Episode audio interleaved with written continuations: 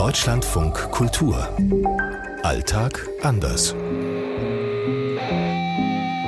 Hier in Neu-Delhi ist es 11.10 Uhr. 6.40 Uhr ist es hier in Rabat. In Zagreb ist es 7.40 Uhr. In Mexiko 0.40 Uhr. 8.40 Uhr ist es hier in Istanbul. Heute Gesundheitswesen.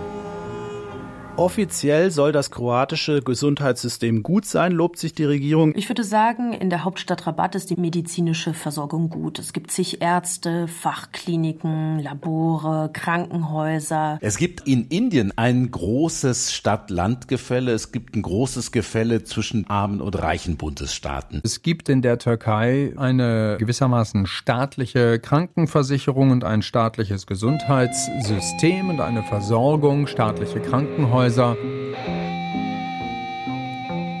Das öffentliche Gesundheitssystem in Mexiko ist sicherlich unterfinanziert. Die öffentlichen Krankenhäuser sind schlecht ausgestattet. Unter Umständen muss man mit langen Wartezeiten rechnen, selbst wenn man schwer krank ist. Wer es sich leisten kann, geht sicherlich ins Krankenhaus.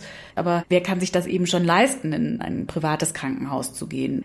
wo 60 Prozent der Menschen im informellen Sektor arbeiten. Medizin ist ein absoluter Massenbetrieb in Indien. Es gibt überall eine medizinische Behandlung, aber die Standards sind sehr, sehr unterschiedlich. Das heißt, wenn ich in einem armen Bundesstaat etwas habe, dann muss ich sehr weit gehen, bevor ich überhaupt einen Facharzt, eine Fachärztin sehe. Wenn ich in Delhi bin oder in Mumbai dann sieht's schon ganz anders aus. Ein großes Problem ist ja, dass mit dem EU-Beitritt viele Ärzte und Krankenschwestern, wie auch meine Cousine aus Zagreb, ausgewandert sind. Die sind ja in anderen Ländern gefragte Arbeitskräfte und in Kroatien verdient eine Krankenschwester in der Regel zwischen 700 und 1200 Euro im Monat. Ist natürlich ein großer Nachteil für Kroatien, weil dann das Personal in den Krankenhäusern knapp ist. Und in Kroatien ist es wirklich gang und gäbe, dass die Leute eine Krankenkasse haben, die aber nicht nutzen, sondern privat Geld bezahlen, damit sie einfach eine bessere und schnellere Behandlung bekommen. Also da gibt es in manchen Krankenhäusern schon eine ziemlich desolate Lage in Kroatien. Wenn man in Marokko aber in die Zone rural, in den ländlichen Raum geht, dann ist es doch relativ schwer, dort einen Facharzt zu finden. Ein Problem ist auch, dass kennt man ja, wenn man in Deutschland sagt, ich brauche einen Krankenwagen, man ruft ihn an, dann ist er in besten Fall wahrscheinlich sieben Minuten oder so da. Hier kann das schon mal dauern. Es gibt Bekannte von mir, die gesagt haben, sie haben bei einem Autounfall fast eine Stunde auf den Krankenwagen warten müssen. Und im Notfall sind das natürlich Minuten, die niemand hat. Das Problem ist, dass die Versorgungslage sehr viel schlechter geworden ist in der Türkei, weil das Personal fehlt. Ärztinnen und Ärzte beklagen sich auch darüber, dass sie schlecht behandelt werden von Patienten, teilweise tätlich angegriffen werden.